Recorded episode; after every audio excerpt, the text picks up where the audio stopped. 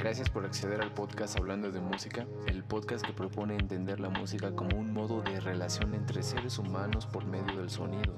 Mi nombre es Ayrton Valenzuela y deseo que disfrutes de este episodio.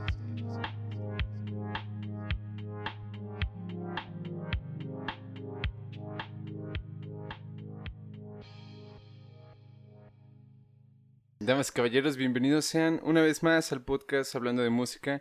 El día de hoy me acompaña un baterista así, metrónomo, metrónomo andando, así chingón de jazz. Pero bueno, yo te conocí tocando otras cosas. Eh, ahorita vamos a, eso. Carlos Miguel, bienvenido aquí al podcast, güey. Debo de poner gritos, güey. Debo de poner... Debería de tener. Sí, o atrás aplausos, güey, y la banda que aplaude. Y, luego ponerle aquí en la pantalla como monitos, ¿no?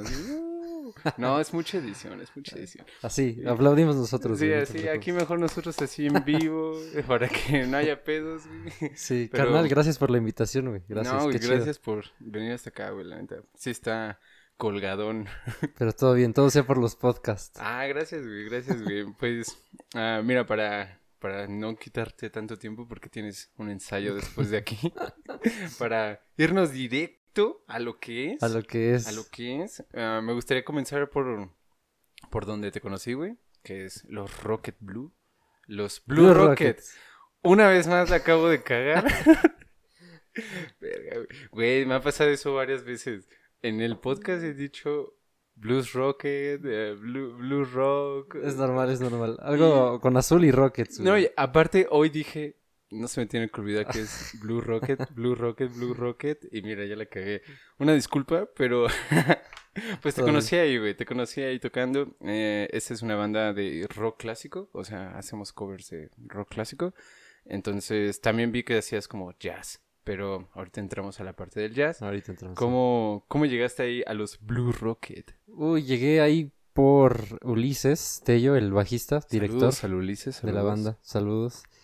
Este, ahí lo conocí ya hace como cuatro años, creo, en un curso justo de jazz que daba la Facultad de Música.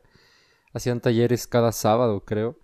Y de improvisación lo dirigía un saxofonista súper chido eh, que se llama Remy Álvarez. Como también súper conocido dentro de la escena mexicana del jazz y eso.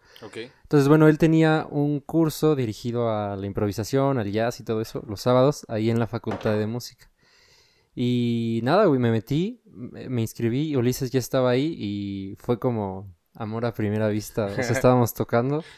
Creo que hicimos un obligado igual, o paramos en el mismo, al mismo tiempo, y los dos nos volteamos a ver así como, bro. Ajá, sí, güey. a huevo. Y ya, o sea, empezamos como a juntarnos eh, para hacer covers. No, o sea, más bien como para mm, tocar eh, música rock, pero como a nuestra versión, un poco. Sí, claro. No, covers, más bien versionarla.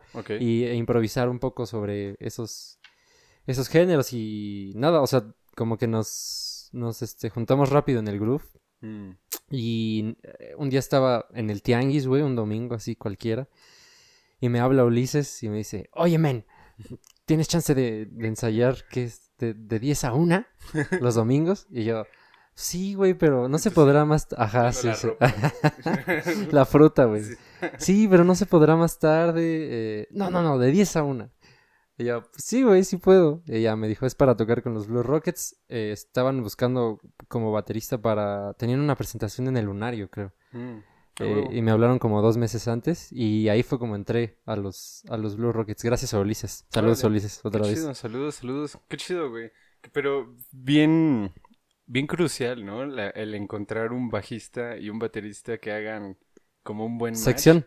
Sí, ¿no? Porque es la base de, toda la, de todas las rolas en este sí, caso. Sí, sí, sí. Sí, o sea, creo que en, en todos los géneros, más en el jazz se da mucho que se trabajan con secciones, ¿no? O sea, como que un baterista con un bajista trabaja con muchos proyectos. Mm. Y sí, pues somos como uña y mugre. sí, ¿no? O sea, y los bajistas, sí.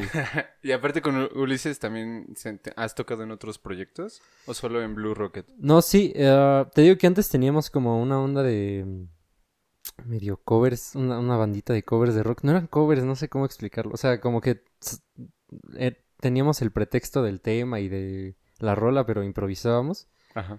Eh, él, esa fue como el, el primer proyecto. Después él me invitó a su proyecto que se llama Chicles de Mora. Igual es como de jazz fusión. Ah, Ajá, pensé sí, que sí. solo era su nombre de usuario. En, Instagram. No, no, no, es su- el nombre de su banda, güey. Ah, Eh, qué chido. sí, sí, ahí checa la música también cuando puedes, está muy chida. Ok.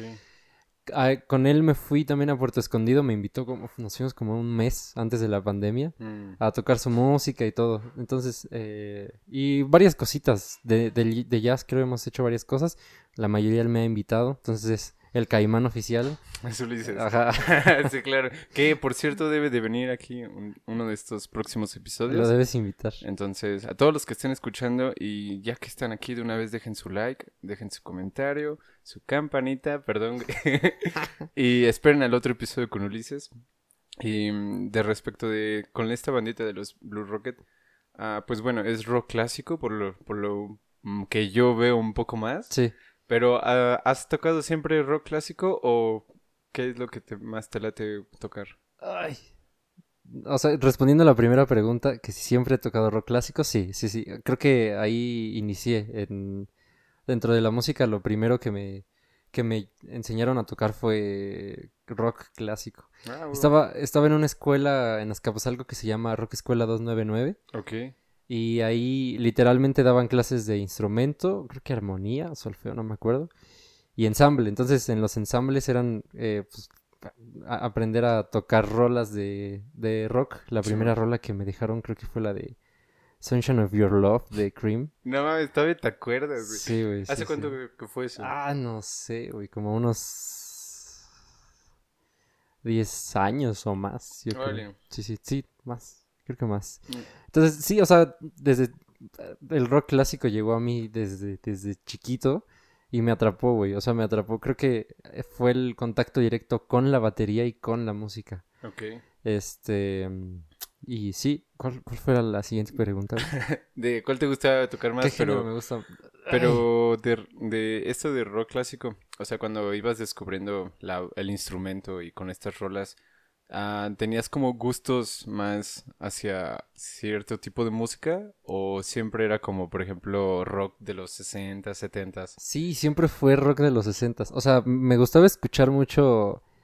eh, en mi familia se escuchaba mucho el pop Eh, y regional, bachata y salsa, güey. Ok. Entonces, como que siempre escuché, crecí escuchando esos géneros Sí, sí. y la salsa es algo que me, me gusta mucho escuchar, pero no sé, como que el rock fue directito al corazón Simón. y creo que es un buen lugar para iniciar en la batería, entonces Ah, sí, como que desde siempre lo, lo descubrí y me clavé más y sí, güey, creo que de los 60, 70 es el rock que más me gusta. Sí, porque yo, yo inicié tocando guitarra y también hace como 10 años más o menos. Y lo primero que tocaba era de Led Zeppelin. O sea, me acuerdo que de las primeras rolas que quise aprender a tocar era Stairway to Heaven, la Sí, de güey. Black Dog y todo eso, ¿no? O sea, como que dentro de esa parte como que me identifico mucho. Sí, yo también, yo también, o sea, es, no sé, o sea, ahora, ahora lo veo más como, claro, era, era John Boham, ¿no? Tocando Sí, la batería, güey. Sí. ¿Cómo, cómo no me iba a atrapar ese cabrón? Ah, ta- También tocabas de Led Zeppelin. Ajá, sí, sí, sí. Entonces, eh, o sea, creo que el primer solo así como que me clavé en sacar fue el de rock and roll al final. Mm, ya, Los- ta, ta, ta, ta. 15 segundos ahí más difíciles, güey. Entonces, no sé, ahora, ahora veo que tenía sentido un poco.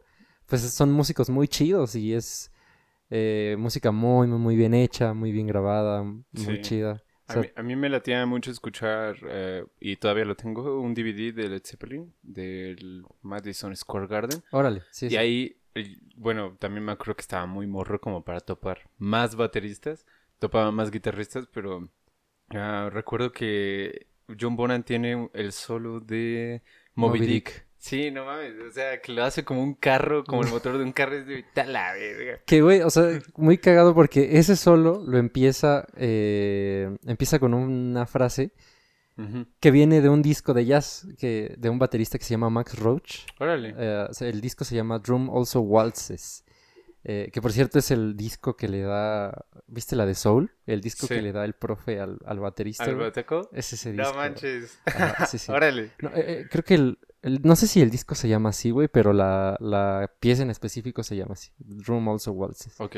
Y el primer motivo, o sea, son tres cuartos. Empieza con... tss, tss, con tss, tss, catarata, tum, tum, tss, con tss. Ok. Eso lo hace, eso lo hace Max Roach como, no sé, güey, unos 10, 20 años atrás. Y John Boham lo empie- empieza así su solo de Moby Dick. Ah, mira. Qué Sí, sí, cagado sí. tú para esos detallitos. No sabía, güey. Cosas piquis de Bataca, de la historia de la Bataca, güey. ¿no? Sí, es que... aparte este vato sí fue como un gran referente, ¿no? Este Bonham. Sí, sí, sí, Y- sí, total. Fue un parteaguas para el, la, el- o sea, para el la historia del instrumento tienes que pasar por ese güey. ¿Pero por qué? O sea, ¿qué es lo que les aporta a ustedes? A mí, o sea, como en lo particular, como la onda del groove, el concepto del groove en, dentro del rock, cuando alguien me dice groovea, como dentro del rock siempre me imagino a John Boham. Mm, Porque tenía muy claro, ah, o sea, aparte era muy musical, siento, de si iba como mucho de acuerdo a las rolas, no, no tanto pensando solo como bataco. Sí, ok. Y sí, la onda del sonido, de la consistencia, de la constancia eh, en, en el sonido, en la tarola. eh, um, Sí, nomás la tarola está preciosa. sí, o sea que, que creo, creo más allá del cómo se captura está en la ejecución de ese brother, Claro. como su energía, eh, las cosas... eh, Sí, o sea, las cosas que hace están muy, muy, muy, muy, muy chidas, güey, muy chidas. O sea, como que es un, es un bataco de rock es, que sí le sí sabe la- de la historia de la bataca y se nota en cada nota que hace, a mi percepción. Mm. Igual hay, hay gente que no le va a gustar o... Puede ser, sí. Aquí no- pueden dejar su comentario. si, si topan o no. De todos modos, ahí van a aparecer todas las imágenes Sí. referente. van a escuchar las rolas. Eh, te latía. ¿Cómo se llamaba este güey de Deep Purple? Kid Moon. ¿Sí era Kid Moon? no, este... Ay, güey. Siempre se me olvida su nombre. Soy malísimo para los nombres, güey. Eh, ese güey también a mí. No, no recuerdo su nombre, pero. Tienen un en vivo que es en Japón. Y me acuerdo muy bien que. Tiene buenos efectos con los platillos específicamente. Sí, también, o sea, tiene unos remates súper chidos, güey. Que, o sea, toda esa banda creo que son de la generación que viene después de los bateritas, bateristas de jazz. Ok. eh, que se nota luego, luego en sus, eh, um, sí, en sus remates, en, en la técnica de manos, que a eso estaban estudiando y eso estaban escuchando. O sea, venían del jazz y de toda la tradición de rudimentos y técnica así. Y lo implementaron en el rock y suena súper chido. Se llama Ian Peace, el baterista. Jam Peace. Ajá, Ah, sí, mira. de Deep Purple. No, no, creí que era Kid Moon. No, no, no. Kid Moon creo, creo que era de otro lado. No me Bueno. acuerdo. No, no recuerdo, güey. Pero ahí va a aparecer también. Pero, pero fíjate que ahorita que mencionas técnica, güey. ¿Tú cómo escuchas la... Bueno, tú en esta escuela que estudiaste hace como 10 años, ¿fue la única escuela o de ahí te seguiste a más como tal vez cursos? Sí, o sea, fue esa escuela como mi primer acercamiento musical de, de todo, del instrumento, de tocar con más personas, de ver que se podía vivir de la música incluso y todo eso. Ok. Después de ahí, este, me pasé a la escuela de iniciación artística 4, creo, de Limba. De Limba. Ajá, sí, la que está, bueno, estaba ahí por Revolución. Creo que ahora está atrás de la, no sé, atrás de Metro Hidalgo. Bueno, estaba ahí. Pero me salí, me salí eh, de, de la escuela, creo que estuve como año, año y cacho, y después me salí, y de ahí han sido puras clases eh, particulares las que, la- las que he tomado, o sea, con profesores particulares. Ah, mira, qué chido. Es que eh, una de las dudas que como que tengo aquí escritas Es. es, es qué tanto un baterista debe de tocar con técnica o sin técnica y super, más bien sobre todo en las bandas, porque mm, te digo, yo inicié en guitarra y pues yo tenía una banda de metal y tenía una de tocábamos garage, tocábamos post-punk y en algunas otras tocamos rock clásico y etcétera, ¿no? Recuerdo que el baterista que estaba ahí era tenía estaba, estaba bien, o sea, tocaba muy bien este Christian, saludos al Christian donde quiera que ande Saludos a Cristian. La No lo conozco, pero saludos. que tiene un chico que no lo ve güey. Pero mm, el vato tocaba cumbia, o sea, tocaba norteña y todo esto, y, y el sonido estaba macizo y, y respondía cuando el instrumento bajaba de dinámica a los demás, el vato bajaba, etcétera, ¿no? Pero de repente me encuentro con otras bandas donde el baterista, Flaquea, ¿no? mm, pues más que flaquee, ponle que no tanto que se trabe, sino que el sonido es muy fuerte. Oh, sí. muy fuerte y por lo tanto el- los guitarros tienen que subirle, el bajo tiene que subirle, la voz tiene que subir y al último, ah, bueno, yo a veces cuando escucho mucho, como mucha saturación, mucha distorsión de sonido, me pongo papel en los oídos Sí. y se escucha más claro. Ni con eso escuchaba claridad, güey. Entonces, yo digo que en este caso, porque no lo he visto una, lo he visto varias veces, eh, siento que es por falta de técnica, pero yo no soy baterista. Entonces, por eso te pregunto, ¿qué tanto tú ves esa diferencia de tocar con técnica a solo pegar? Sí, o sea, creo que como en cualquier instrumento, o sea, la técnica es esencial para, para poderlo ejecutar de una forma buena y con un estándar un poquito alto, ¿no? De calidad y, y todo. Como, como la técnica también en, en todos los instrumentos te da las dinámicas. Entonces, literalmente sí, o sea, si, si tú te pasas un buen rato estudiando la técnica del, del instrumento, o sea, las baquetas, eh, el rebote, los diferentes rudimentos y lo que sea, eh, eventualmente dentro de ese trabajo de técnica ves dinámicas. Entonces, Mm, eh, sí tienes... La batería es... creo- me atrevería a decir que creo que es de los instrumentos que más rango dinámico tienen. ok. O sea, puedes tocar al lado de un piano acústico y de un contrabajo acústico y de un cello o de un violín y que se escuche el brother y puedes tocar al lado del amplificador así enorme de bulbos Marshall y que se escuche también tu bataca, Órale. ¿sabes? Entonces tienes este rango enorme de, de dinámicas Ok. y tú tienes que ser capaz de controlar eso. Verga, eso está muy cabrón, porque me recuerda un poquito a la voz humana, que ahora que he estado como aprendiendo post-punk, digo, producción musical, post-punk, ¿eh? no, producción musical, pues veo, pongo un ecualizador y vengo, veo todo lo que hace, todo el- todos los armónicos que despliega un sonido, Sí, sí. y para la voz humana es bastante, entonces es un rango que podemos hablar desde susurrar, Hasta gritar. güey. gritar. Sí, sí. Igual La, la batería supongo que se ve como así, ¿no? Sí, es muy, o sea, sí, sí, claro. Siento que también como es, se presta, es muy física, güey. El, el- el instrumento es demasiado físico y el... Muy el- intuitivo, ¿no? Con, con el cuerpo humano, sí, o sea, muy... sí, sí, sí, o sea, literalmente es, pues, pegarle a cosas, güey, Sí, ¿sabes? claro, o sea, es el- los bateristas somos los artistas de pegarle a cosas y que suene bonito, güey. Justo. O sea, recuerdo mi profe Gabriel Puentes en una de las clases aventaba la baqueta y le pegaba el platillo y me decía, ¿cuál es la diferencia en que yo haga eso a que tú te sientes y le des? O sea, Mm, es percutivo, le pagamos a las cosas. Sí. Entonces, creo que esa misma naturaleza, como es muy intuitiva, igual te permite no darle tanto a la técnica para que se escuche, eh, Oh, eh, para que saques un sonido por ejemplo, comparando los contrabajistas, los chelistas, los violinistas que tienen que afinar, la posición del dedo importa un chingo y que si la mano derecha te tiembla tantito ya suena de la verga. O sea, Sí.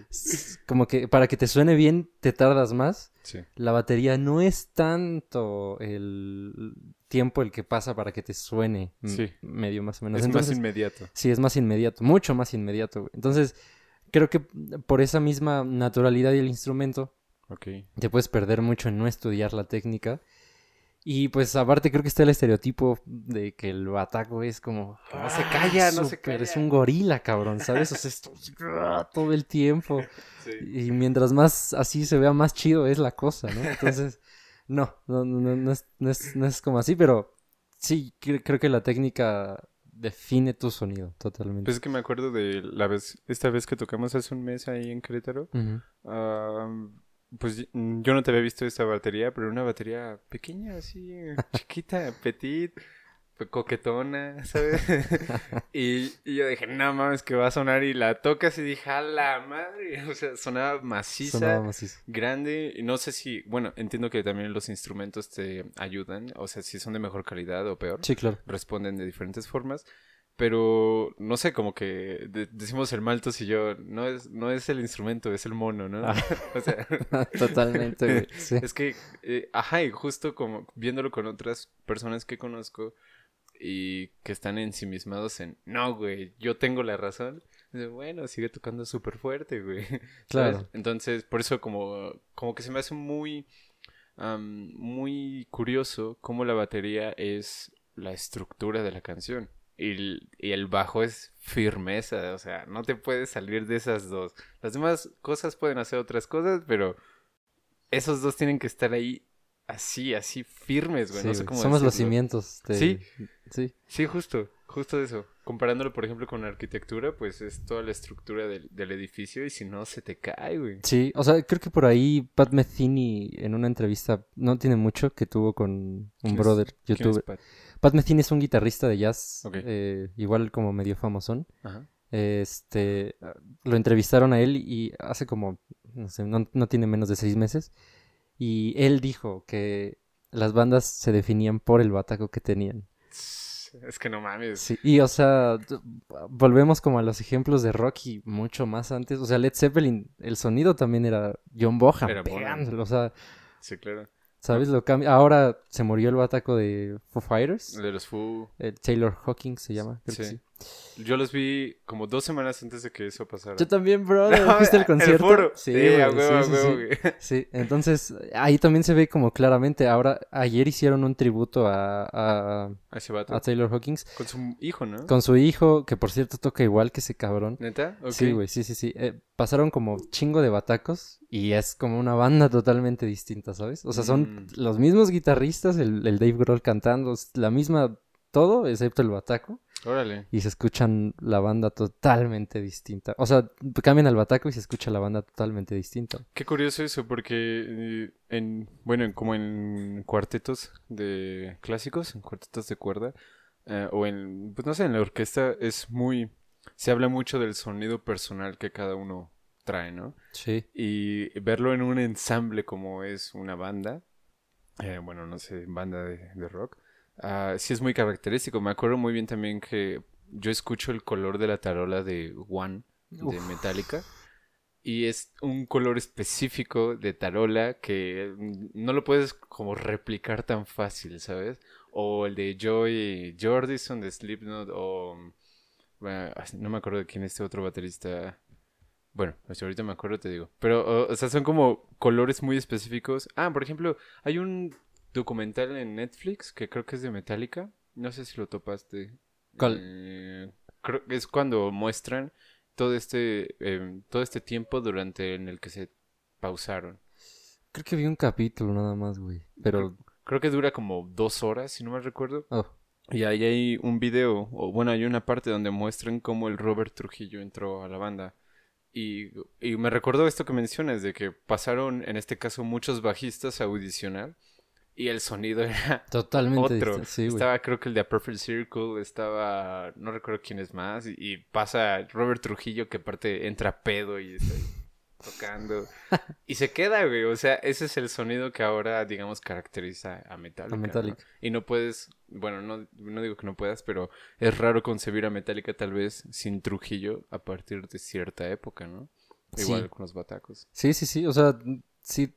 En este sentido, creo que todos los integrantes de la banda definen como el sonido del- de la banda. De ¿no? la banda. Sí, igual creo que si quitas a James y pones a otro güey va a sonar rarísimo, ¿no? O a Kirk aún cagándola en todos los conciertos, Sí. va a sonar rarísimo. Sin Kirk, tal vez, ¿no? Y creo que con cada banda pasa eso, pero sí, o sea, como que dentro del mundo baterista, los bateristas tenemos esa responsabilidad que, que tenemos que dar los cimientos para que las cosas funcionen dentro de la banda Mm. y si esos cimientos no están, oh, se siente como todo tambaleante y no funciona más. Justo, sí. Sí, Sí. no, no es, no es sencillo encontrar un, bate- un buen baterista. No, no, no. me sinceramente, que- no es buen, no es, No es sencillo. no es común. Ah, por ejemplo, el de, ¿fuiste a Black Sabbath del 2016, 14? Sí. Sí, sí, sí. Con el Oh, completos. so- Eh, ese güey, por ejemplo, yo topaba pues, los discos antes de ese güey de, de Sabbath.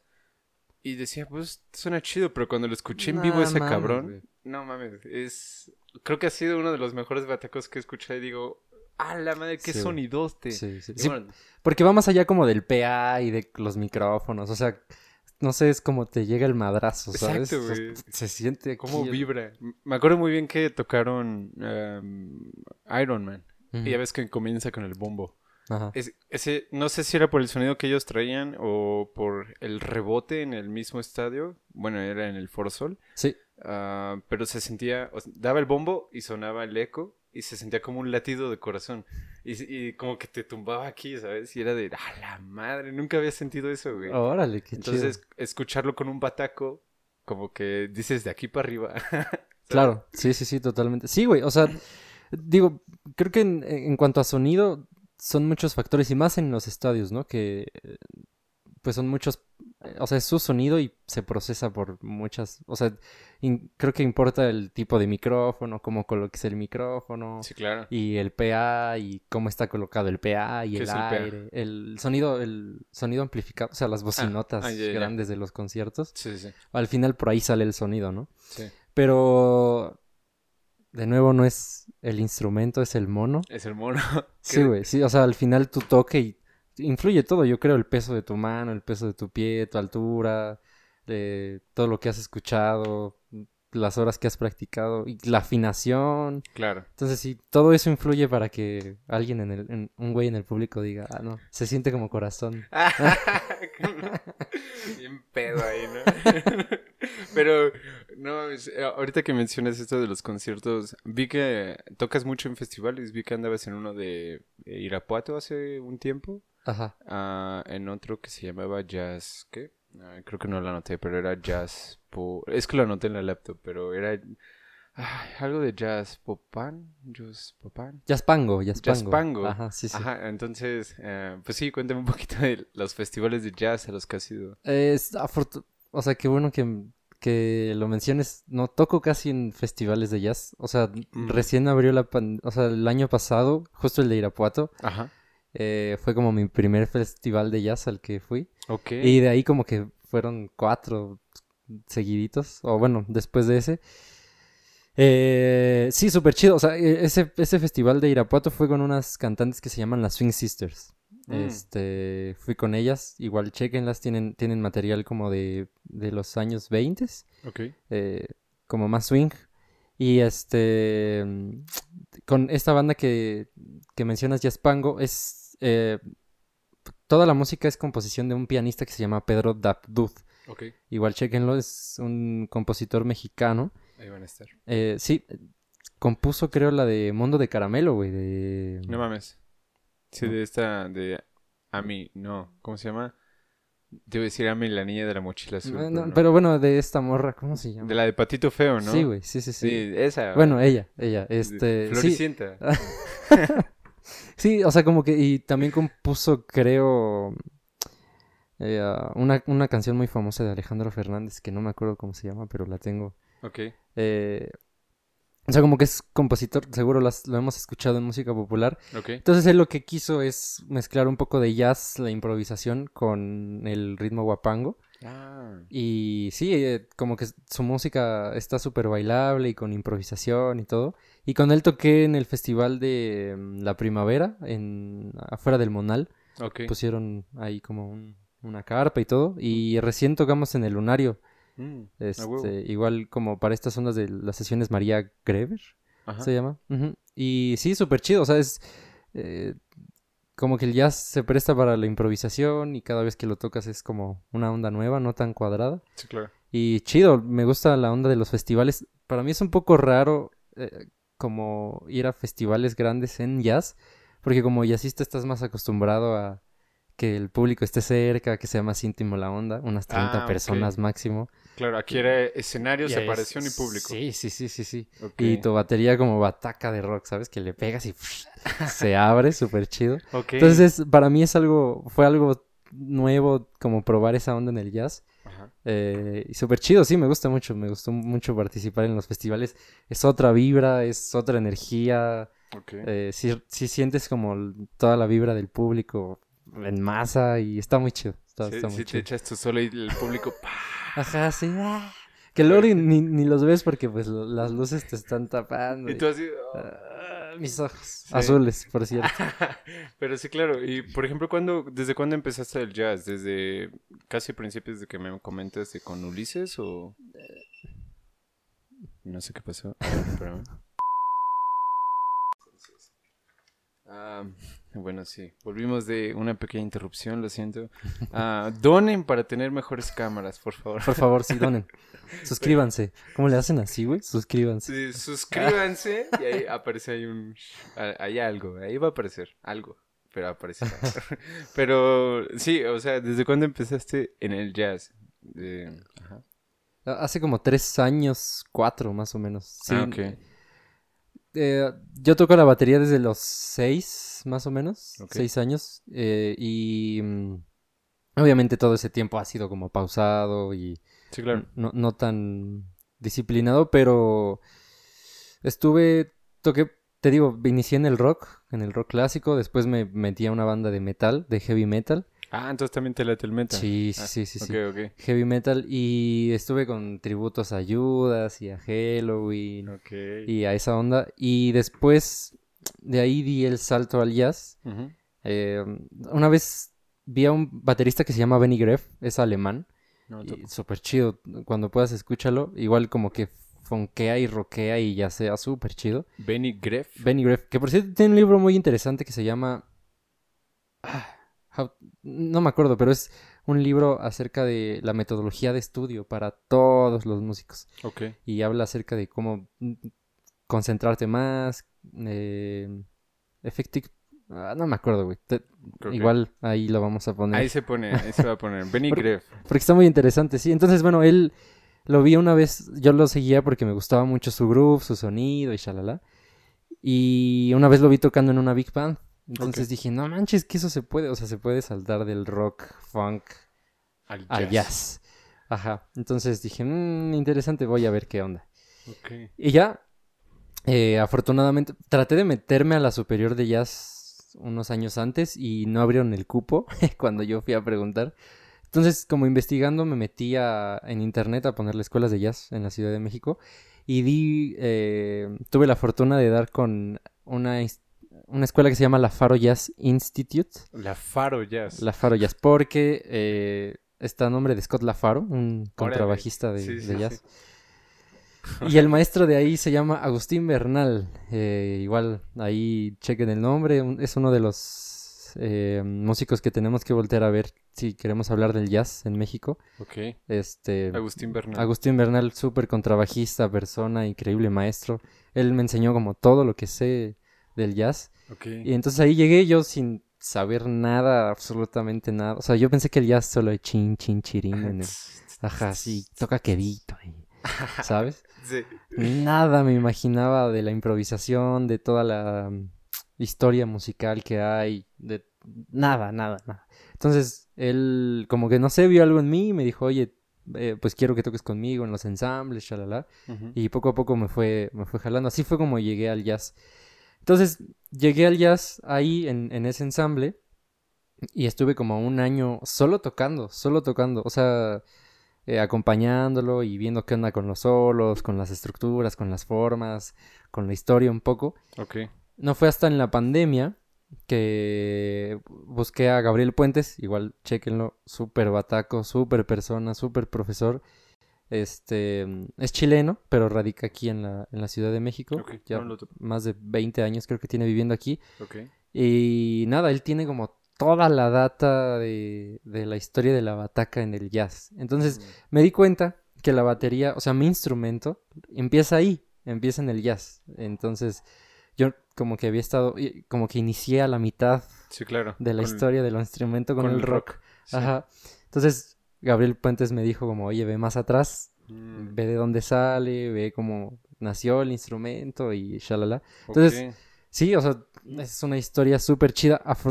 Nosotros los bateristas tuvimos la fortuna de que nuestro instrumento nació con las grabaciones también. Ah, claro. Había referente. Totalmente, totalmente. O sea, las primeras grabaciones que se tienen de jazz ahí había bataca y esas eran las primeras batacas. Y entonces podemos escuchar literalmente las referencias de qué hacían esos batacos. No mames, qué cagado.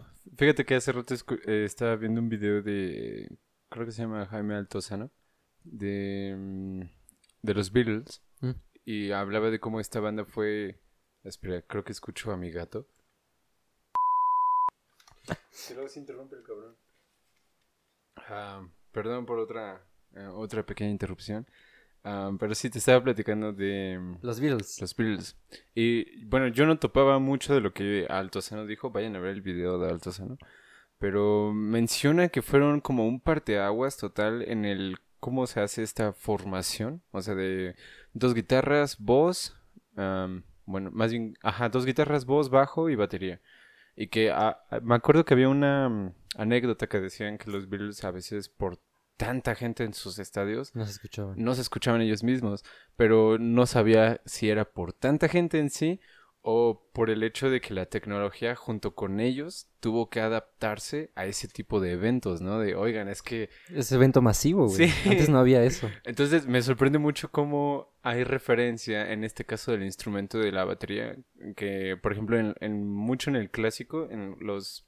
Los percusionistas dicen, es que nosotros no tenemos tanto repertorio porque pues es un instrumento que antes solo acompañaba y del siglo pasado para acá apenas existe repertorio, ¿no? Y se me hace chido, curioso, que con la batería existe la grabación y las referencias desde hace un chingo, ¿no? O sea, Sí, es o sea, el fósil. Pues mil, 1900, 1910 por ahí empezó Sí, la, no mames. la ah, bataca. Entonces, o sea, a comparación de, lo, de otros instrumentos es nuevo. Sí, claro. ¿no? O sea, es bebé. Sí, sí, a sí. comparación del contrabajo. nah, No manches, o sea, Sí. cosita de nada, ¿no? Sí, súper joven la bataca. Sí, sí, Pero, por ejemplo, en el jazz, siempre, o bueno, más bien, ¿cuáles son como tus referencias que tú tomas para decir es que, no sé, el, el jazz que yo toco debe de ser como de esta manera, o trato de tocarlo de esta forma? ¿Qué tratas tú de explayar a la hora de, de tocar jazz? Ah, Qué buena pregunta. O sea, eh, mm, como que mis... Tengo como varios eh, músicos a quienes siempre trato de seguir escuchando. Siempre he escuchado y sigo tratando de escucharlos. Porque son los que como que han sido un parteaguas a través de la historia del jazz específicamente. Ah, Roy Haynes. Roy Haynes es uno que por cierto sigue vivo, tiene como 98 años creo y sigue tocando. ¿No es bataco? Sí, sí, sí. Bataco. Ahí chequenlo. Roy Haynes. Es, creo que, mm, si no mal recuerdo, creo que es de los batacos que más ha grabado en los discos de jazz. Ok. O sea, ese brother tocó desde con Charlie Parker hasta con los últimos jazzistas perros. A la Entonces, sí, sí, sí, está muy cabrón. Entonces, ese güey como que tiene toda la historia del instrumento, Sí, claro. Eh, Tony Williams es otro. eh, Bill Stewart, ahora más modernos. Marcus Gilmore.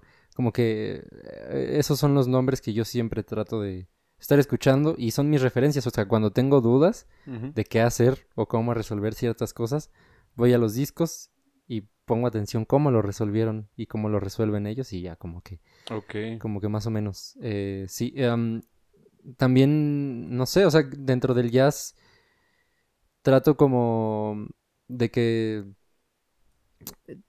o sea, de explorar como en, en groups y de improvisación, sonidos distintos, ambientes. Mm, a- eh, cuando toco, o sea, sí, como explorar constantemente eso, reaccionar mucho con los músicos con los que estoy tocando. Claro. Eh, sí, creo que no reacciono igual si estoy a trío o con un saxofón o, Mm, ¿sabes? Eh, Y también dependiendo del- de- depende del saxofonista, el solista, yo reacciono distinto y así. Pero bueno, o sea, todo, todo lo que hago trato, porque pues, estoy años luz, pero trato de que esté como eh, dentro de lo que hacían la tradición y buscar nuevas formas yo, no sé. eh, Ok. es- Es que a, a veces, a veces eh, me he encontrado con comentarios de, no, pues, y yo también los he dicho, sí, sí, sí, pues solo le está pegando, ¿no? O sea, Sí, pare- sí, parece que solo es, eh, pues sí, percutir, pero, ah, pues digamos que ya con, con el cello y, y yendo un poco más allá de la música clásica, sino también en la música contemporánea que a veces te pide hacer cosas súper raras, es de, bueno, sí es algo que, digamos, es inhabitual en el instrumento. No sé cómo pegarle, mm, no sé, frotar las cerdas con la madera de la tapa y que suene como a crujido de madera, etcétera. Pero bueno, a lo que voy con esto es, sí es algo que es como inhabitual, pero también está tratando de querer comunicar algo, en este caso el compositor. Claro. Entonces, yo como instrumentista, ¿cómo voy a adueñarme yo de eso para poderlo explayar de cierta manera y qué decir? Entonces, tú como baterista, más allá de llevar el tempo y de em, que no se caiga la, la rola o la obra, mm, hay, hay momentos en los que tú dices, voy a, voy a explayar algo, voy a expresarme con, de esta forma. ¿Y Sí, ¿Cómo, cómo es? sí, o sea, eh, es buscar más como sensaciones que puedan tener distintos resultados. Ok. Eh, o sea, por ejemplo, me he dado cuenta que mm, si, si, por ejemplo, tocaba el hi-hat más fuerte antes en el 2 y en el 4, como que la banda swingueaba mejor o Mm, como que se amarraban más. Y si lo dejo de tocar, como que pasa algo ahí, ¿sabes? Órale. Eh, o por ejemplo, cuando no soy, trato de abrir más el groove, o sea, com- como, no, no, no tocar un patrón repetitivo. Sí. Me he dado cuenta últimamente que tengo que dejar como el hi-hat eh, marcando el tempo de todos modos y con las otras extremidades hacer más cosas para que sean, para que sea claro. Sí, o sea, como que trato constantemente de estar ahí buscando qué funciona, qué no funciona. Muchas veces no funciona, creo que la mayoría de las veces no funciona. Pero sí es como una exploración constante. Y te digo, todo eso yo no, no, no, no, no he innovado nada absolutamente. O sea, todo ya se ha hecho y ya está ahí grabado por los grandes. Yo solo lo copio, güey. Lo quieres copiar, sí, claro. Sí, sí, sí.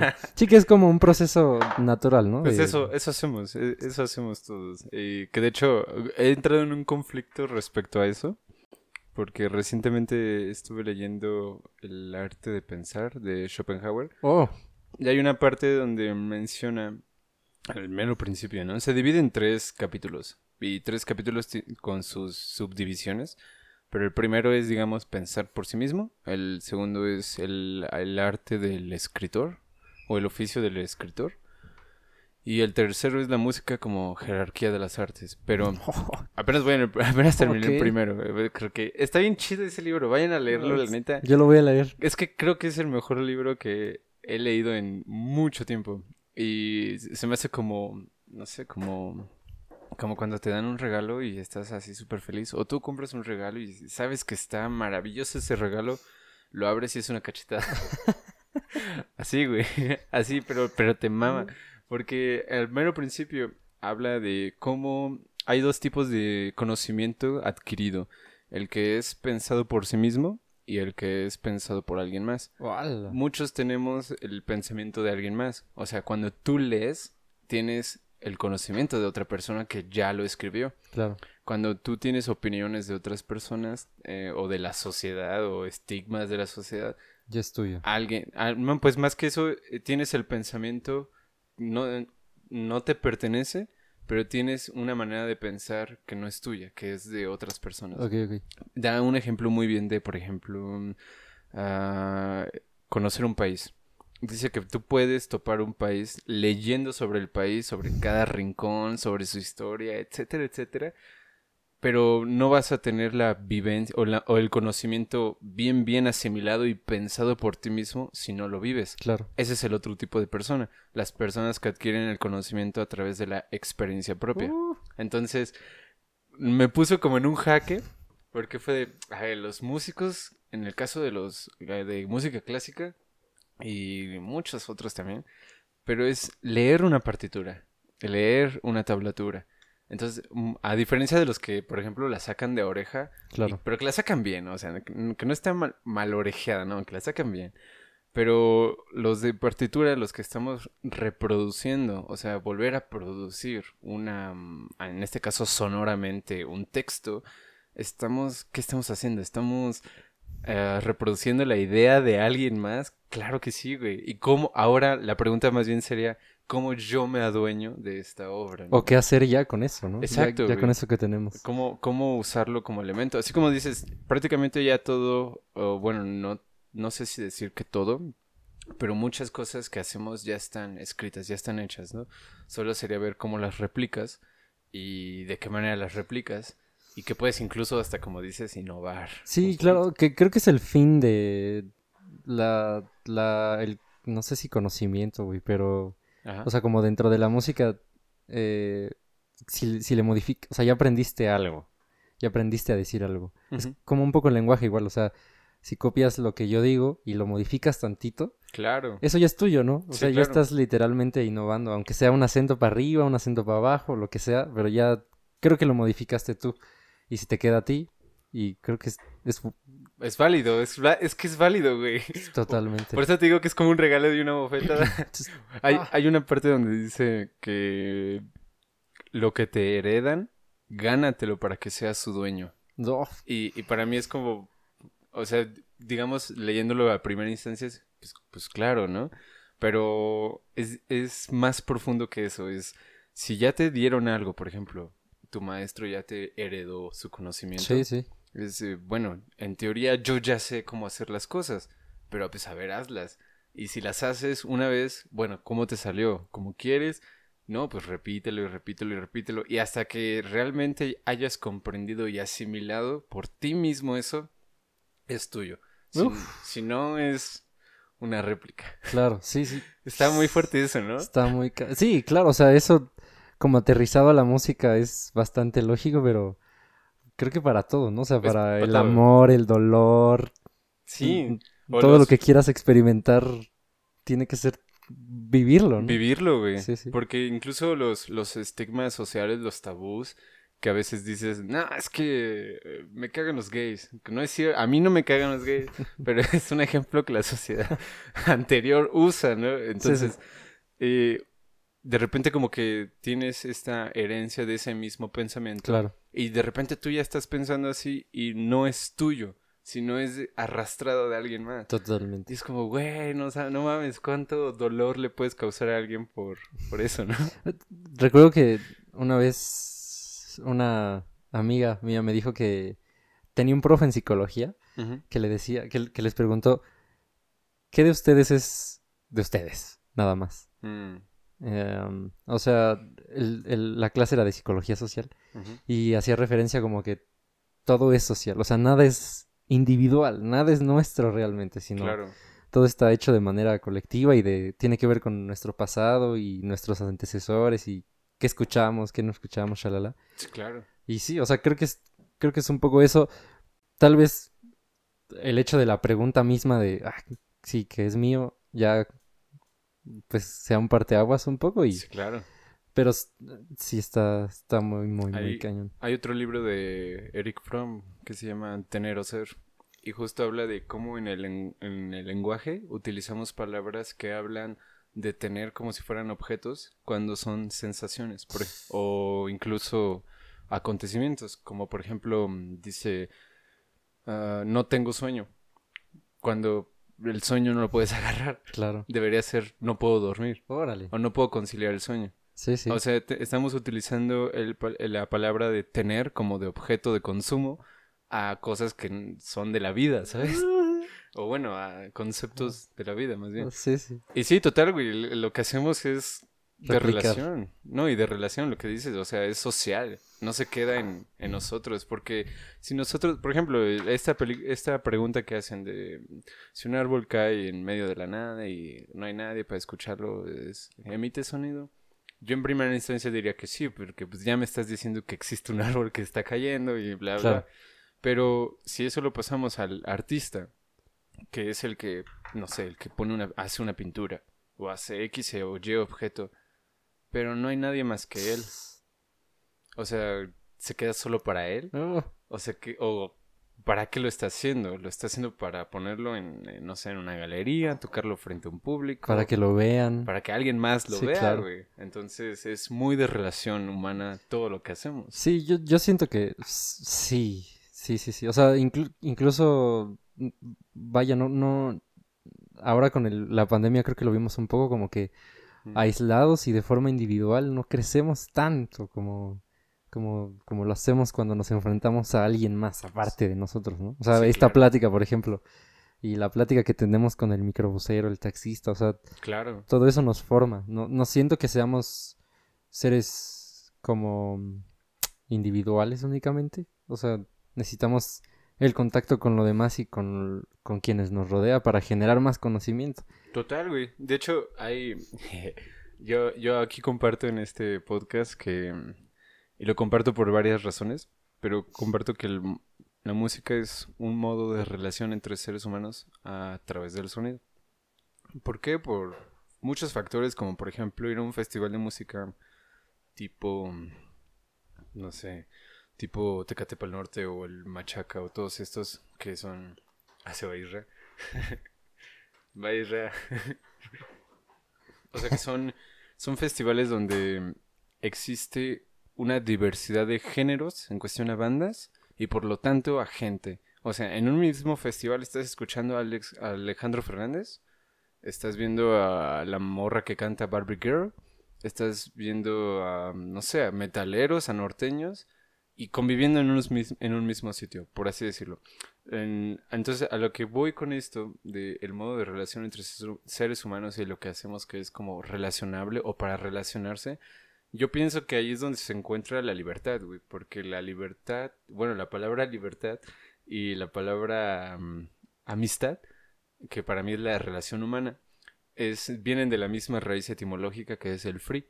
Entonces, yo, bueno, yo puedo concluir que en la amistad se puede encontrar la libertad.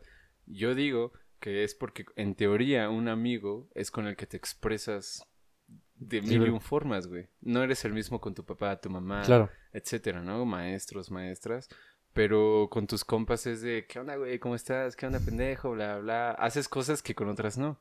Entonces es como, sí, el, relacionarte con las personas es encontrar cada vez más cosas de ti, de ti y para ti y después ejercerlo, si quieres, en este caso, al instrumento. Totalmente. ¿Qué opinas de eso? Está, está bien. Sí, sí, o sea, sí, o sea. Está bien frito, ¿no? Todo eso, o sea, yo recuerdo igual una frase de Benny Greff que un día lo estaba escuchando en una entrevista y dijo que a través de la música él conocía como a la sociedad y a los seres humanos y así. Mm. Y yo me saqué. Ah, cuando lo escuché, sí fue como, ¿qué pedo con este brother? O sea, como que a través de algo que tocas y así conoces como a la, las otras partes de la vida humana. Pero ahora entiendo un poco eso, o sea, tan siquiera en el jazz, por ejemplo, o sea, que, que tienes que, que, estar dispuesto a escuchar, que tienes que estar eh, contestando, o sea, haciéndole al otro también saber que estás escuchándolo que y, responderlo tú con tu lenguaje y shalala. Eh, o sea, eso lo paso a las conversaciones humanas y me, me hace mucho sentido, ¿sabes? O sea, es como mucho diálogo, ¿no? Mucho diálogo. Esta plática es una improvisación, no sabíamos hacia dónde íbamos a llegar. Aquí no, hay guion. Bueno, ahí hay uno, pero... No hay guion. Ah, es cierto. sí, pues, o sea, ¿sabes? Entonces, como cositas de esas, eh, tal vez el ego, cosas más densas que he aprendido a través de la música y para la música las aplico en otras cosas de mi vida y está buenísimo. Y también creo que cosas que aprendo de la vida, en este, este tipo de conversaciones, o sea, llego y lo aplico a mi instrumento. Seguro hoy voy a llegar a tocar y decir, yo voy a aprender porque estoy escuchando al contrabajista y me estoy relacionando y la madre, ¿sabes? Está súper chido. Pero qué curioso que utilizas la palabra, pues, escuchar, ¿no? Porque a veces como que no, no estamos tan atentos a lo que está sucediendo y solo oímos. En, en este caso de, de lo de jazz, güey, cuando tú te pones a tocar y, hace rato mencionaste como dos, tres veces la palabra de que así, y, se agarraban algo de música y se ponían a improvisar. Ah, siempre has, bueno, has encontrado en el jazz como todavía más esa, mm, ese desarrollo de la improvisación. Sí, totalmente, totalmente. o sea, dime, dime. No, pues te iba a preguntar cómo, o sea, ¿te, ¿te gusta cómo has ido encontrando esto? Sí, la verdad es que o sea, con el jazz he experimentado cosas en mi instrumento y colectivamente que creo jamás lo hubiera experimentado con el rock, por ejemplo, o con el pop, mm, que son estructuras más cuadradas, sin, sin tanto chance de improvisación. En algunos casos, ¿no? O sea, no siempre. Eh, ahora veo que los conciertos de Led Zeppelin, por ejemplo, también improvisaban un buen, los solos los alargaban, estaban súper comunicándose unos con otros. Pero bueno, sí, eh, la, la, lo maravilloso del jazz es que es música improvisada. A partir de una estructura eh, en común. Como el librito que tienes ahí, pero improvisamos todos y sí, eh, yo, eh, o sea, personalmente he descubierto muchas cosas del instrumento y de mí mismo a través de la improvisación. Totalmente. Y creo que es un reto constante a la presencia y como la conciencia un poco. Mm. Porque tocando, como en esta conversación, tenemos que estar como escuchando y reaccionando y presentes. O sea, si tú en, en el gig en- creo que en cualquier género, pero, o sea, sobre todo se nota en el jazz. Estás tocando y estás pensando como, "Ah, changos. ¿cuánto voy a cobrar hoy? Y no desayuné y mi celular, le contesté, ah, la música se fue al carajo, ¿sabes? Sí, claro. y dejas de estar como presente a- en- ahí. Entonces, algo que te ofrece el jazz, al menos desde mi experiencia, es la ventana de decir, oye, ven, siéntate, escucha y reacciona, Ok. ¿sabes? Entonces, eso es algo que jamás había descubierto con el rock. O sea, hubo un tiempo, en- y mal hecho, ¿no? O sea, creo que todos los instrumentistas llegamos a un punto en donde estamos como en modo automático y por tal vez por la repetición, por la desidia, por no sé, muchas cosas, pero creo que sí, es, eso es lo que me ha ofrecido el jazz. Ok, sí, claro, estar como, pues estar, es, es así, ¿no? Estar, Estar presente. Sí. Y por ejemplo, de la, ¿cómo encuentras tú la diferencia que viviste en, en Big? mm, Entré a tu canal de YouTube Ajá. y ahí lo voy a poner también. Y vi que tenías un video en, pan- en pandemia armado. Ah, sí, sí, sí. O sea, ¿cómo, qué diferencia enorme viste de estar presente, o sea, estar físicamente a esto? Ah, rarísimo, rarísimo. O sea, muchas diferencias. Para empezar, la comunicación corporal. O sea, de, de entrada, ¿no? Cuando tú te sientas frente a otro cabrón, cabrona, cabroni, güey, no te habla con las palabras únicamente, sino con sus gestos, los Sí. ojos, todo, todo eso. Entonces eso no se veía en las cámaras, ¿no? O sea, no, no podías ver eso eh, cuando colaborabas con el de la otra colonia o el del Estado de México, lo que sea. Sí. Esa es una, como la diferencia de la expresión corporal que no podías ver ahí. Y otra, pues era un poco más difícil eh, como cuadrar y organizarte, porque, bueno, tenías que decir, bueno, yo hago tal y tal parte específica cuando en un ensayo no platicas de eso, simplemente te sientas y tocas y ya Claro. está, ¿no? Y pasa. Sí. Entonces aquí no tenías que co- como cuadrarlo un poco y así. La verdad no me gustó tanto, pero pues fue algo que me salvó de la locura mental, creo, en, en ese momento. O sea, como para hacer algo, sentirme músico ahí, al menos. Aparte todos los músicos estaban haciendo eso, güey. yo, Estamos, Sí, e- ya también. horrible. Pero, pero, por ejemplo, este tipo de grabación con grabaciones en, en estudio o... ah, pues sí, en estudio. am, ¿tú, tú cómo encuentras similitudes o diferencias en este tipo de dos grabaciones? O sea, las de en casa con las de estudio. Ajá, grabación como ah, para que sea armada, o sea, la envías y ahí está, ármela, o en, en estudio. O sea, ¿qué te, te gusta más en estudio? Sí. ¿Lo haces, has hecho individual o siempre es en grupo? Mm, sí, he hecho individual, o sea, he hecho grabaciones individuales y en grupo, en los estudios. O sea, yo particularmente por mi instrumento me siento más cómodo grabando en un estudio porque para empezar ahí tienen todo lo chido para captar bien mi instrumento, ¿no? Ya, claro, sí. Sí, o sea, tienen como los 70 micrófonos y la interfaz con los 70 cables ya puestos para que yo llegue y toque. sí, claro. Y en mi casa no, yo tengo que armar esos, pues no tengo 70 micrófonos, güey, solo tengo dos, entonces Aquí. Ajá, sí, estar viendo y la distancia entre la, la tarola y el... Un desmadre. Entonces, eh, eso ya de entrada, o sea, el- como la parte mm, mm, técnica de la grabación y eso, no soy tan clavado en eso, entonces como que sí no, no me funcionó, aunque me ayudó. En la pandemia me, me ayudó a descubrir pues, las interfaces, los programas de audio, shalala, shalala. Mm, Pero en el estudio es otra cosa también, o sea, aparte el- el- la misma acústica del estudio, o sea, como está diseñado el espacio está chido, a mí me inspira y me prende estar siempre en un estudio, o sea, como que el, el explorar la sonoridad de la bataca y en conjunto en el estudio es otra onda. Otra- y me gusta mucho, me Está gusta chido. mucho. Sí, sí, Y- prefiero mil veces eso. ¿Te late, eh, bueno, te considerarías como un bateco de... ¿De estudio?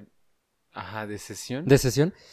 Me gustaría hacerlo, me gustaría hacerlo. O sea, tengo que decir que uno del- del- de mis objetivos en la vida era que me, que me dijeran, no, sí, es Carlos, el sesionista. Claro, es que, no- es que por ejemplo hace rato dijiste que ve- viste a un vato hacer rock y luego se fue a hacer jazz y, que- y que tú querías hacer eso, ¿no? O sea, de repente topas videos de X bandas de rock así pesadísimas y de repente los ves tocando otra cosa y dices, casi ese güey ahí. Entonces, por eso te pregunto, como, de- ¿te latería ser como sesionista? Sí, totalmente. O sea, desde que conocí a Vini Colayuta, Ajá, sí, sí, sí. eh, como que yo traté de ser como ese perfil de que mm, abarcar la mayoría de los géneros posibles, eh, porque me gustan uno Ajá. y porque encuentro como en cada género su grado de dificultad y enseñanza para el instrumento. Mm, Y otro porque siempre me gustó como esa idea de ser versátil y grabar para, para muchas bandas y muchos proyectos. Entonces, igual cuando conocí a Vini dije, sí, yo, yo, yo quiero ser como él. Más allá como de la técnica Claro. todo lo que es Vini. Porque el brother... No, está- Perdón. El brother graba en Megadeth y graba con Los Temerarios y graba con Laura Pausini, güey. Y, Ok. y graba un unplugged con Alejandro Sanz y luego se va al jazz y... Entonces, como que sí, sí, la verdad es que sí, mi objetivo es ser músico sesionista. He grabado poco, tengo que admitirlo. O sea, Ajá. este, he grabado poco para... Creo que solamente tengo una canción grabada para un artista y... Y bueno, con los Blue Rockets hemos grabado en el estudio y de repente cositas independientes. Ok. No como quisiera, Sí. pero sí, sí, totalmente. Mi, mi O sea- idea es ser sesionista. Entonces también escribes. También Es- compones. Sí, sí, sí, un poco. Ah, pero solo batería. No, no. O, o- o sea, las rolas que tengo son como melodías simples con acordes con triadas. Con puros quesos. ahí. Ajá, sí, sí. Do mayor y sol y do, vez. Y ya, música de baterista. sí, sí, no. Pero no, o sea, realmente, claro, o sea, entiendo la pregunta de cuando alguien te contrata, literalmente compones como la parte de batería. Sí, claro.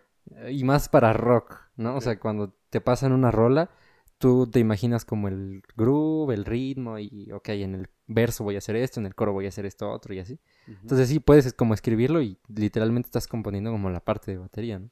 Órale. Sí. Es- eso está chido. Porque también en- creo que en este libro que te digo del arte de pensar, ah, hay una parte donde menciona que el, el lector, sí, creo que sí es el lector, cuando lee un libro está siendo también al mismo tiempo creador de, porque lo está poniendo en palabras. Creo que sí lo estoy diciendo bien o si no lo estoy diciendo mal.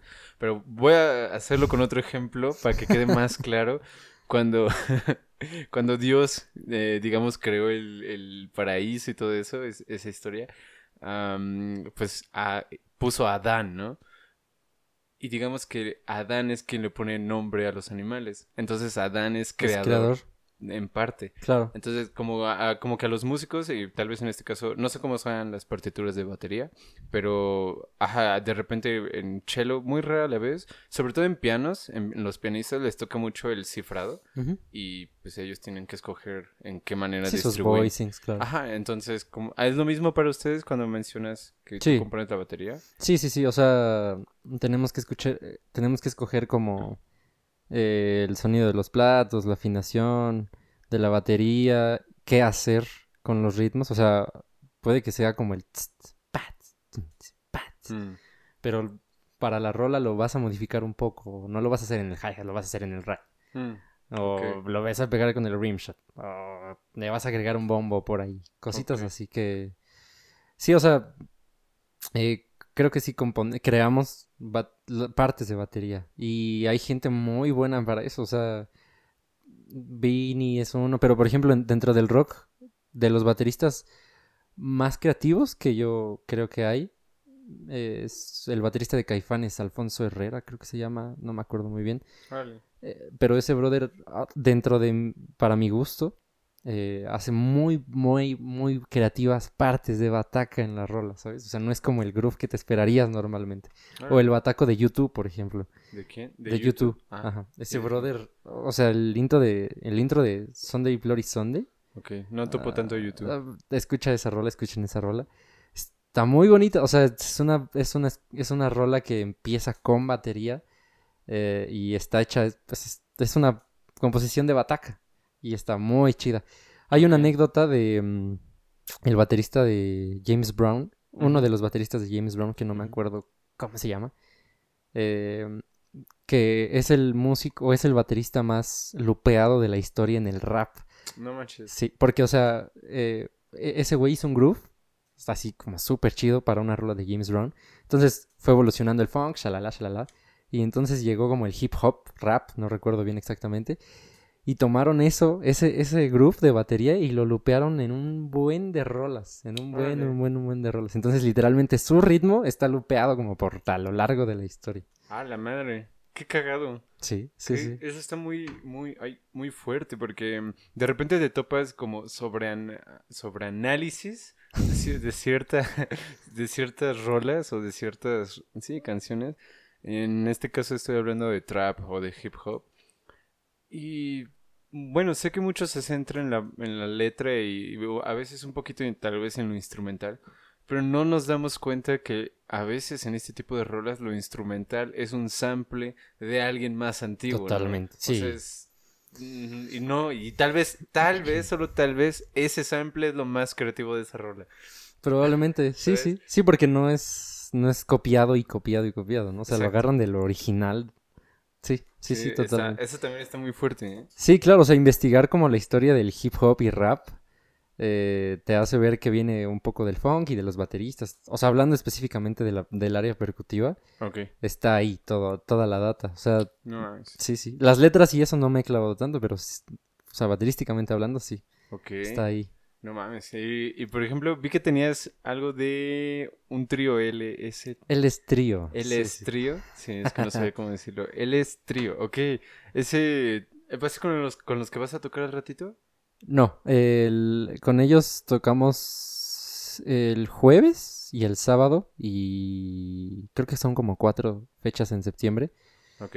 Este, vayan a vernos Me, por si. me Sí, las claro. pasas, porfa, porque este sale en septiembre, pero seguro para esas fechas no. Ya, ah, ok. Bueno, ya habremos tocado varias entonces, pero Pero pásame las, de- las que tengas. te las paso. Sí, sí, con este proyecto, El Estrío, es, el nombre viene de una canción de, creo que es Mark Copeland, eh, un Mm. jazzista igual, que la rola se llama LSD. Ok. LSD, LSD se llama, LSD la canción.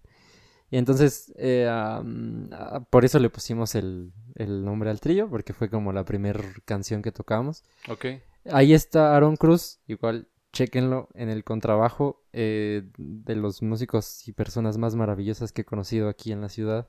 Súper contrabajista, súper ser humano, súper persona. Nos... Hace un año, justamente en septiembre, em, el pianista Diego, este, le dijo que si podíamos reunirnos en su casa para, pues, tocar, aprender y shalala. Y Aaron nos recibió de una forma súper linda, eh, con café, siempre. Y ¿Ya, ¿Aún tienes café? güey? aún tengo café. Sí. Ya aún tengo café. Y nada, estuvimos como cada semana yendo a su casa, sesionando, eh, tocando, proponiendo temas y explorando. Entonces, como que este es el resultado de todo el año ahí tocando con Aaron. Ah, entonces apenas va a, ser- va a ser el año. Sí, sí, sí, apenas va a ser el año de juntarme con, con ellos. Con el pianista ya tengo más rato, con Ajá. Diego Martínez, igual chequenlo, súper pianista de jazz y eh, creo que toca muchas cosas, o sea, otros géneros, pero súper chido.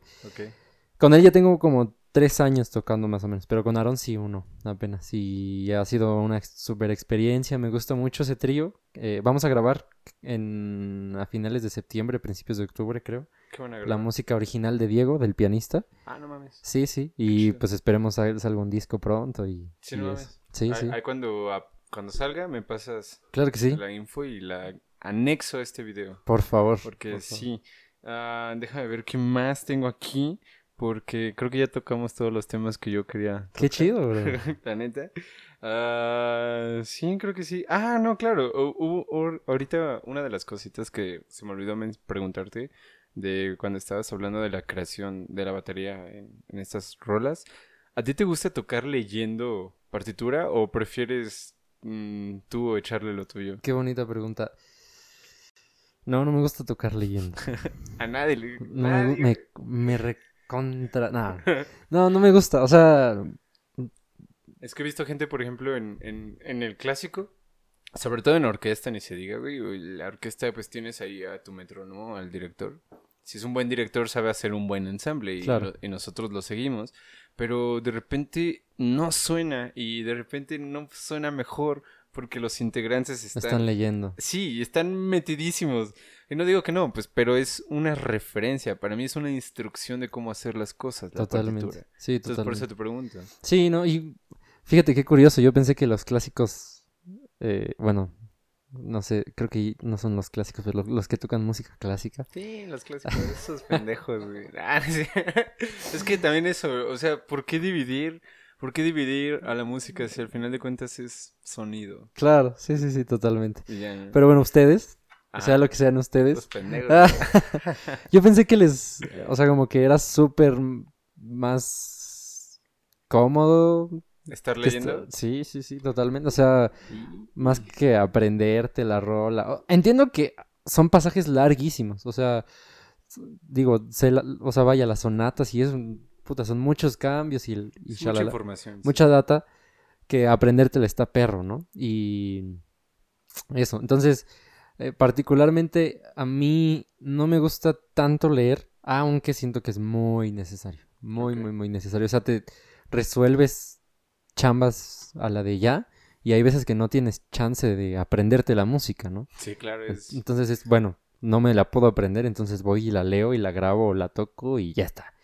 Pero yo trato de no hacerlo, de, o sea, de aprenderme la, la, la música y no estar leyendo. Claro, es que... Es que fíjate que qué buen punto de observación diste ahorita.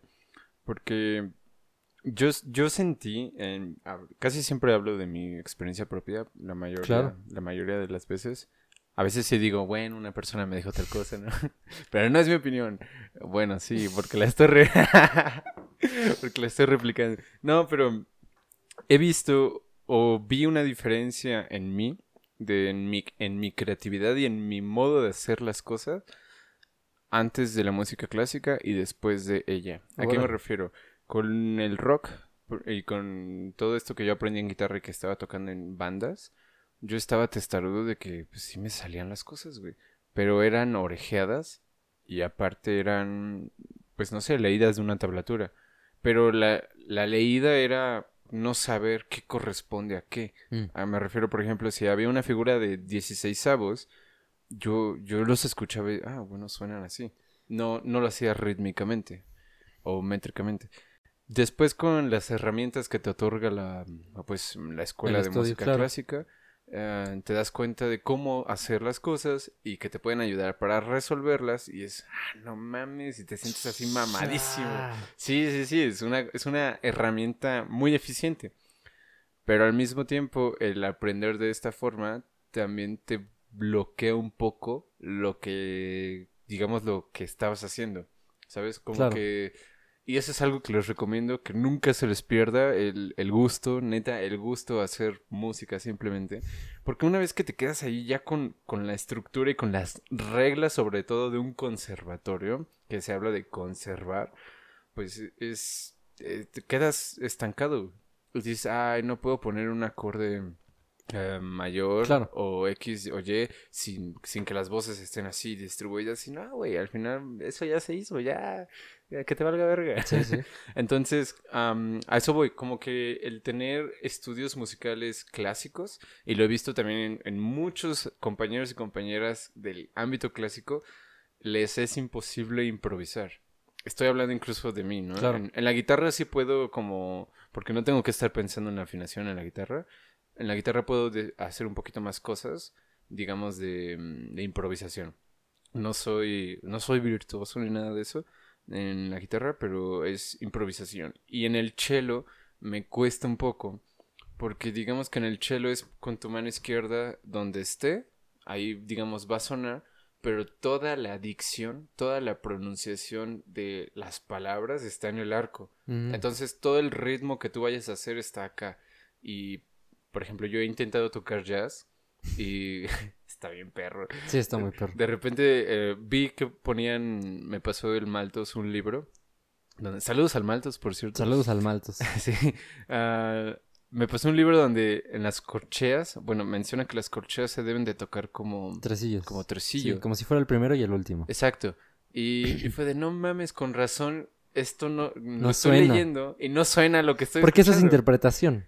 Claro, o sea, porque, y aparte esto es de, por ejemplo, yo tratando de copiar ah, en el cello a un trompetista o a un saxofonista. Entonces Claro. es como, mm, ¿qué tengo que hacer para que suene así? O sea, para que suene eh, hablado, para que suene que alguien me está contando una frase, un argumento, un discurso, lo que sea. Y dice, ah, pues no mames, o sea, claro que los dedos izquierdos deben caer en su lugar, pero ahí van a estar. Pero la magia está en la dicción, en la dicción de la mano derecha. Claro. Entonces, por eso eh, veo que en el mundo clásico, por así decirlo, con el, comparado con el jazz y comparado con la música popular, así esas tres divisiones Sí, sí. que están mal. Sí, sí, yo también pienso. Sí, sí, o sea, Pero bueno, pero, pero me- es para que nos entendamos. pero eh, veo que hay un, hay un atoramiento, por así decirlo, de cómo hacer las cosas, de cómo explayarse Claro. con la música. No, no, como que no se pueden salir y por eso prefieren leer. uff. También no me acuerdo en dónde vi, creo que fue en un video de Adam Nelly, un bajista de, que es en YouTube. Eh, menciona que los jazzistas, a comparación de los clásicos, perciben el tiempo de diferente manera. Totalmente. En los clásicos es, a mí dame mi compás, dame mi tempo, y sobre ese yo voy a estar imaginándomelo para mantenerlo lo más estable, y voy a hacer mis figuras rítmicas ahí. Punto. Tan al nivel, tan al nivel de que digamos ah, una anacruza, hacemos pa, o sea como, como un- una señal de. En un respiro y hacemos anacruza. Cuando en ustedes es así súper hablado, súper Ajá. Sí, sí, sí. yo cuando escucho eso en, las, en los jazzistas, y sobre todo en los grandes y en bandas en vivo, y que veo que hacen ese tipo de cosas, digo, no mames, ¿cómo le hacen? Porque, o sea, ok, ponle que lo ensayaron un chingo de veces, ponle que topan la rola, ponle que saben todo de todo, pero neta, ¿cómo le hacen Para, para... cuadrar. Sí, pero para que se vea tan Ah, natural, que no tengas Claro. que hacer cosas externas. O sea, en algún punto. Que también ayuden, ah, también ayuden. Es que es lo que te iba a decir. O sea, en algún punto seguro algún saxofonista estuvo ahí, ¿sabes? O Claro. sea, practicando sus is del. O sea, los, eh, los contratiempos, practicándolos Sí, así. sí, Sí, aventándose gestos. Claro, o sea, seguro eso pasa porque es la técnica del instrumento, es eh, limpiar ciertas cosas, ser preciso, eso es una de las tareas del músico en general, ¿no? O sea, no es como que vayas a un estudio y digas, no, es que esa semicorchea yo la siento distinto porque soy libre y no estoy en una academia. Y... Nel, ahí tienes que ser preciso, ¿no? Sí, claro. Pero, o sea, en cuanto a la... Creo que tiene que ver más la forma de pensar la música y cómo conciben, o sea, como los del mundo clásico al, al mundo jazzista. Ajá. Eh, yo, en mi experiencia, lo que he visto a veces como que los del mundo clásico son muy cuadrados en cuanto a las formas de pensar. O sea, Mm. si, si, Es así. Es o así y así. Sí, claro. exactamente. Y Sí. los jazzistas es, si no es así, no hay pedo porque podemos darle la vuelta. Exacto. Y si no es un cuadrado, lo podemos convertir en círculo o en triángulo, brother. O sea, no pasa nada. Es que justo eso, güey. El otro día, hace mucho tiempo, eh, hace como dos, tres años, eh, estaba tocando con un trío de piano, violín y cello. Y me acuerdo que el que estaba en el piano, esta- íbamos a tocar algo de Beethoven. Existe un debate, gente, existe un debate de separar a la obra del autor. Mm, Yo pienso que si el autor no está vivo y no está ahí, ya está separado así, ya. Y Sí. si estamos hablando de Beethoven, un güey que ni escuchaba, o sea, que se estaba quedando sordo. claro. ¿Cómo, cómo vergas vas- te vas a atrever tú a decir, es que este es un estacato, una nota mm, corta, de efecto corto, y Beethoven así lo quería? Esos absolutismos que mencionas, de, Claro. de que así son los clásicos, no sé por qué lo hacen, o sea, es de, así lo quería Beethoven, y es de, güey, cállate, tú no eres Beethoven, Claro, o sea, dentro del jazz también hay gente que es muy tradicional. como muy purista. Ajá. Sí, sí, sí, o sea, como incluso hasta del acomodo de la tarola y sonidos en específico que sí son Oh. muy muy tradicionalistas, muy puristas, digámoslo así. Ok, Eh, entonces, por eso creo que también está esta onda del free jazz, que es pff, otro mundo totalmente distinto. Yo no lo he explorado tanto, pero sí es una otra onda. Pero creo que en todos los géneros, igual los del rock. O sea, Sí, he- claro. he visto como, no, el rock es los 60 y ya, lo demás es basura y así se toca, ¿sabes? O sea, pero es que fíjate, ah, perdón, perdón. dale, dale. Eh, o sea, qué, qué curioso porque, o sea, por ejemplo, el instrumento de batería que me mencionas que también tiene una gran referencia por la grabación. Y tal vez todos estos géneros que sí pudieron ser grabados. Pero obras y bueno, refiriéndome también o encasillando ahí adentro de la grabación, a- desde que el momento que existe la grabación, a todos los autores que, que están vivos para ese entonces, pero antes de la grabación no había, no había referencia Referencias. más que lo escrito. Lo escrito, claro. Y, por ejemplo, hay- no me acuerdo de, de qué obra de Mozart. la- la- los musicólogos dicen, es que ¿por qué escribió un si bemol ahí? Y dice, güey, pues se equivocó, ¿no? O sea, la gente dice, no, es que Sí. Mozart perfecto, no mames, güey. Claro. O sea, a veces el compositor no...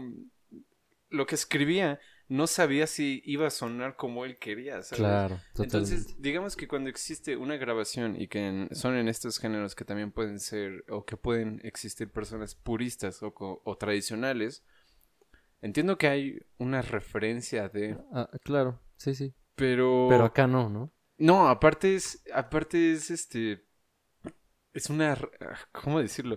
Es que es una mm, juega con la memoria, la grabación. O sea, la, gra- la grabación juega muchísimo con la parte de la memoria, ¿no? O sea, es, es una... no- yo no sé tú cuántas veces le hayas contado a X o Y persona, o a cuántas personas les hayas contado la misma historia a través de los años, y, y no sé si siempre la cuentas igual. no, se modifica. Güey, yo he escuchado Nah. anécdotas mías de mis compas que, que dicen de mí y de, eso no pasó, güey. Claro. O sea, e- es, es parte de la memoria de cómo va modificando y tú le vas agregando cosas. La grabación, sí, ok, eh, hay una referencia, pero así no sonaba. eh, eh, lo- cuando- así suena, pero estando ahí, Ahí, en el En momento. el- y en el contexto y con las... Sí, sí, Sí, y con los en- instrumentos. Y con los esos instrumentos, Sí, güey. güey, Entonces, totalmente. por eso como que me quedo pensando, es que ¿por qué querer ser siempre tradicionales, no? O sea, mi, yo una vez tenía esta duda, como que pasé por un, por un lapso ahí de crisis y decía, puta, ¿por qué estudiar la tradición? Y hay una cosa que se llama feathering en el, en el bombo, que lo hacían mucho los batacos y yo, pero ni se escucha, chale, y chalala, chalala. Y le pregunté a Gabriel Puentes, de nuevo los profesores, Ok. ¿qué, qué pedo con eso, no? O sea, le dije, ¿por qué estudiar tanta tradición si ahorita no, ya no se toca? Exacto. O sea, realmente no, no, no, no le veo como tanto sentido, ¿no? Si no es como a- tan aplicable a este tiempo. sí, claro. Y él me dijo, pues yo lo veo así, es como si tuvieras una lanza y, mientras... Y la lanzas desde enfrente, Ajá. no va a llegar tan lejos la lanza.